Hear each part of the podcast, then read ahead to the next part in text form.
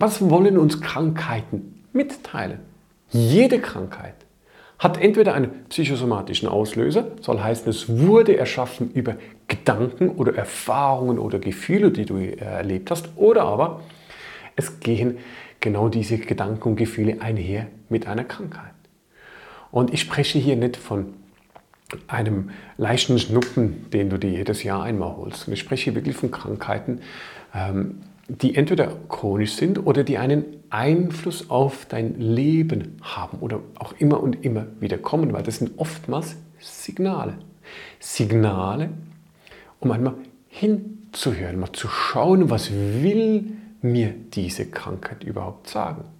Aber die zu deuten, das ist nicht immer ganz so einfach. Es gibt hast du bestimmt schon gesehen, tausende von Büchern dazu.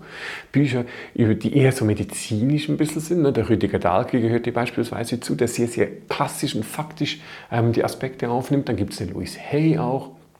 Die Christine Berland, verschiedene ähm, Versuche, diese Krankheiten zu deuten, aber die passen nicht immer zu 100% zu dem, was du eben gerade hast. Deswegen gebe ich dir hier einen Weg mit, wie du das deuten kannst. Wenn du immer wieder ein ähnliches oder dasselbe, dasselbe Thema hast, dann ist erstmals die Frage, wie geht es dir dabei? Also was fühlst du? Ist es eine Wut oder ist es Trauer oder ist es was auch immer? Die Emotion, die damit einhergeht, ist eigentlich der Wegweiser, der dich auf den richtigen Weg führt. Weil die Emotionen sind das, was uns steuert. Die Emotionen ist das, was uns nachhaltig wirklich auch verändert. Das Ratio hat einen minimalen Anteil. Also schau mal, wie geht es dir dabei? Und dann, wenn du in deinem Leben zurückschaust, mit dieser Emotion, nehmen wir mal Angst, das ist eine Wut oder es ist so ein äh, ähm, Gefühl der, der, Machtlosigkeit, das ist etwas, das oft kommt. Ich habe jetzt gerade überlegt, was in meinen Sitzungen jeweils immer kommt. Ein Gefühl der Machtlosigkeit. Und jetzt, wenn du in deinem Leben mal zurückschaust, wo ist diese Machtlosigkeit immer wieder aufgetreten? Also welche Hints, welche Wegweiser hat dir das Leben eigentlich schon gegeben? Und das reicht oftmals ganz weit zurück. Und du wirst erstaunt sein, wenn du hier mal in einer Meditation beispielsweise darüber meditierst oder wenn du in einer ruhigen Minute einfach die Nummer gedanklich all das so ein bisschen durch den Kopf gehen lässt, dann werden Situationen aus lang, lang, lang vergangener Zeit irgendwann wieder zum Vorschein kommen. Also wo kam dieses Gefühl zustande und was waren die damit verknüpften Situationen? Weil bevor eine Krankheit chronisch wird oder bevor etwas immer wieder kommt, versucht dein Körper, deine Seele dir mitzuteilen, hey, pass auf, irgendetwas ist nicht in Ordnung, du bist auf dem falschen Weg.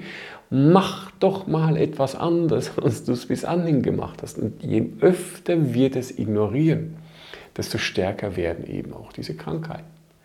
Also schau mal zurück, was war da?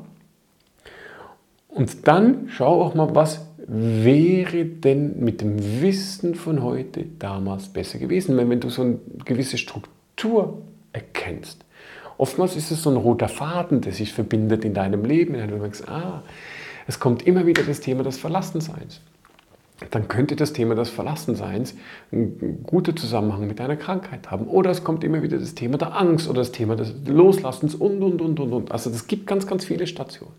Einfach mal bewusst werden, was hat dazu geführt. Und dann das Zweite ist, wenn wir in der Vergangenheit gearbeitet haben, dass du auch mal schaust, ja, wo soll es denn hingehen in Zukunft? Also wie kannst du dich jetzt verändern? Und da fang mal an zu visualisieren, fang mal eine Traumwelt zu erschaffen, eine, eine Zukunft, die du so noch gar nicht erlebt hast, aber eine Zukunft, die dir gut tut, wo du merkst, hey, wenn ich mich so verändert hätte, dann würde es mir viel, viel besser gehen. Basierend auf diese Emotion, die du da wahrgenommen hast. Und dann schau mal.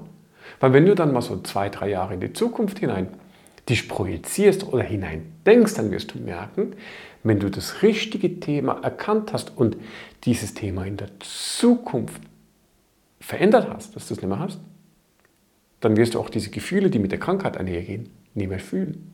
Und dann kann es auch sein, dass die Krankheit sich plötzlich vermindert, das heißt weniger stark ist oder teilweise sogar ganz verschwindet.